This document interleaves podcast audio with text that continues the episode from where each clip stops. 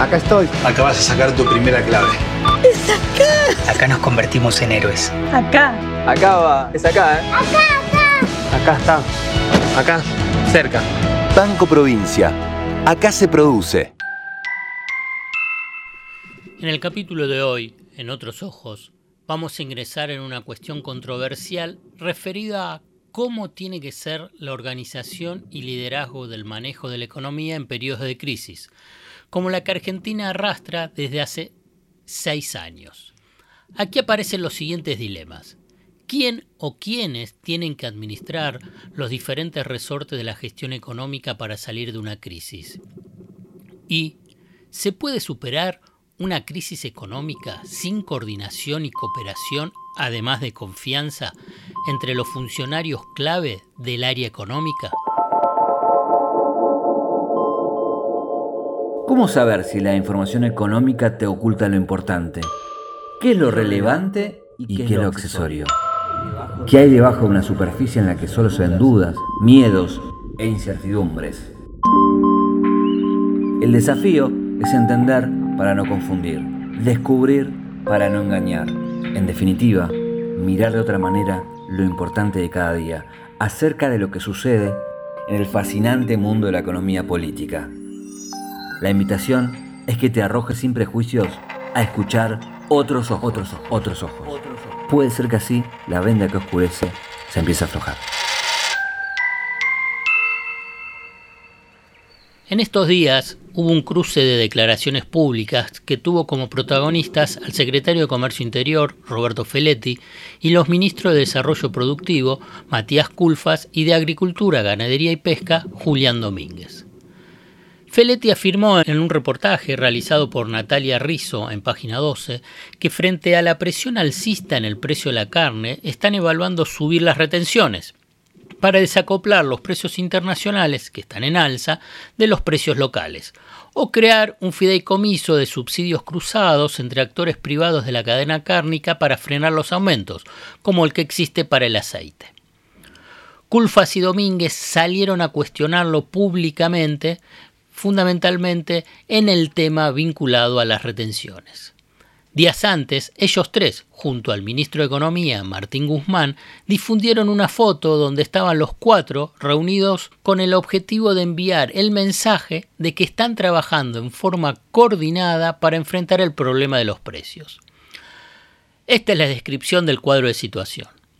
Ahora vamos a analizar una cuestión estructural acerca de la forma de organizar el manejo de la cuestión económica desde un gobierno.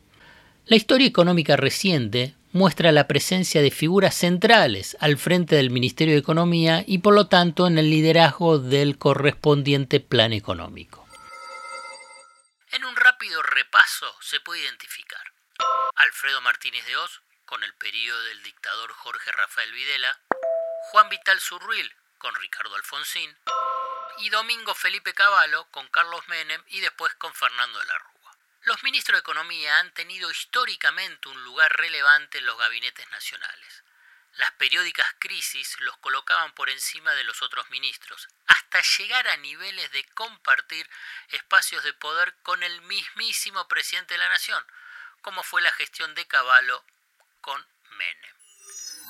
Esta experiencia derivó en que, superado el estallido político, económico y social de la convertibilidad, el presidente Néstor Kirchner en el 2003 afirmara, el ministro de Economía voy a ser yo. Kirchner enterraba de ese modo la figura del ministro de Economía superpoderoso, además enterraba esa idea de alquilar el manejo de la economía al mundo empresario y de las finanzas. Vale recordar que por el Palacio de Hacienda transitó un equipo liderado por un delegado de la Fundación Mediterránea, Domingo Cavallo, otro de la ultraortodoxa SEMA, Roque Fernández, uno de la liberal Fiel, Ricardo López Murphy, de un grupo económico, Miguel Ángel Roy Néstor Rapanelli de Ibún Gibón, y un conspicuo miembro de la sociedad rural y director de Hacienda, José Alfredo Martínez de Oz. Una de las contribuciones del ciclo político kirchnerista ha sido el desplazamiento de los centros de decisión de la administración central de la del economista Rey. Figura que establecía qué es lo que se podía hacer y no hacer en materia económica con un supuesto saber técnico, pero eminentemente político e ideológico conservador. Este desvarío político alcanzó el clímax con el gobierno de la Alianza 1991-2001, integrando su gabinete con seis economistas. y los paso a enumerar. José Luis Machinea en Economía, Juan José Liach en Educación, Ricardo López Murphy en Defensa, Adalberto Rodríguez Chavarini en Casillería, Cristian Colombo en la jefatura de gabinete y Fernando de Santibáñez en la CIDE. Genera un poquito de gracia, risa irónica, porque son todos cargos claves de la administración en manos de economistas, para depositar ese gobierno su suerte final en manos de otros, en Domingo Felipe Cavallo. Así le fue. Así le fue al gobierno de Fernando de la Rúa, que renunció el 20 de diciembre de 2001 en medio de un caos social y de violencia. Es momento entonces de empezar a evaluar en otros ojos cuál debe ser el papel y lugar que tiene que ocupar el liderazgo político para ordenar la conducción del área económica. Matías Culfas, ministro de Desarrollo Productivo.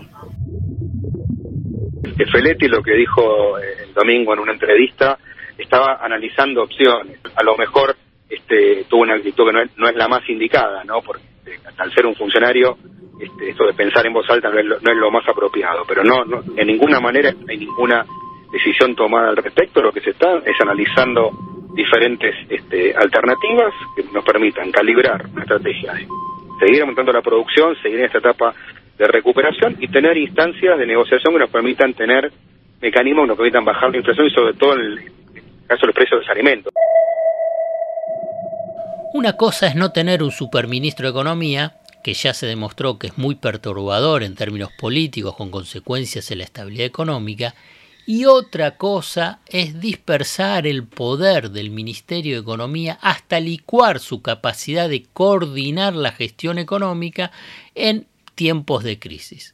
Además de que los integrantes de esa gestión económica manifiesten públicamente esas diferencias. Hubo dos experiencias políticas recientes en las que se desarrolló esa forma de organización descoordinada en materia económica. La primera fue durante una parte del gobierno de Cristina Fernández de Kirchner, cuando la gestión económica estaba compartida por el ministro Hernán Lorenzino, Axel Kisilov, Mercedes Marcó del Pont, Guillermo Moreno y Ricardo Echegaray.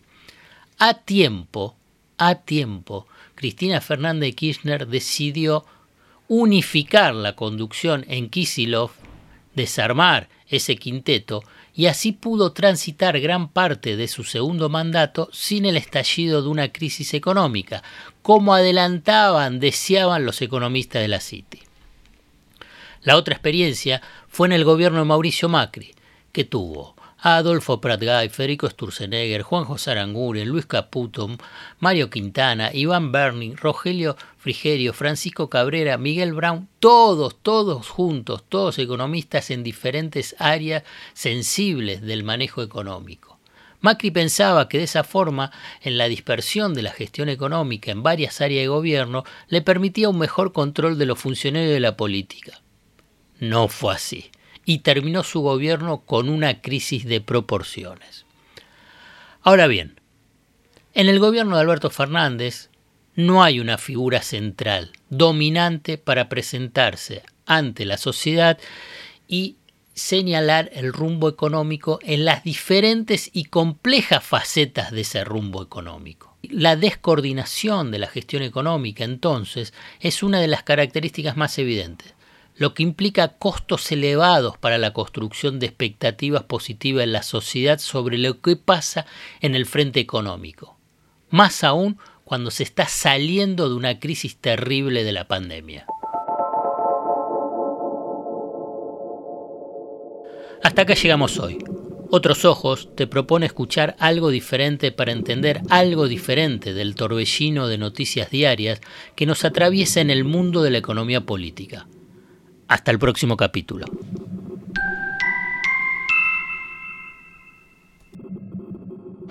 Acá estoy. Acabas de sacar tu primera clave. ¡Es acá! Acá nos convertimos en héroes. Acá. Acá va. Es acá, ¿eh? Acá, acá. Acá está. Acá.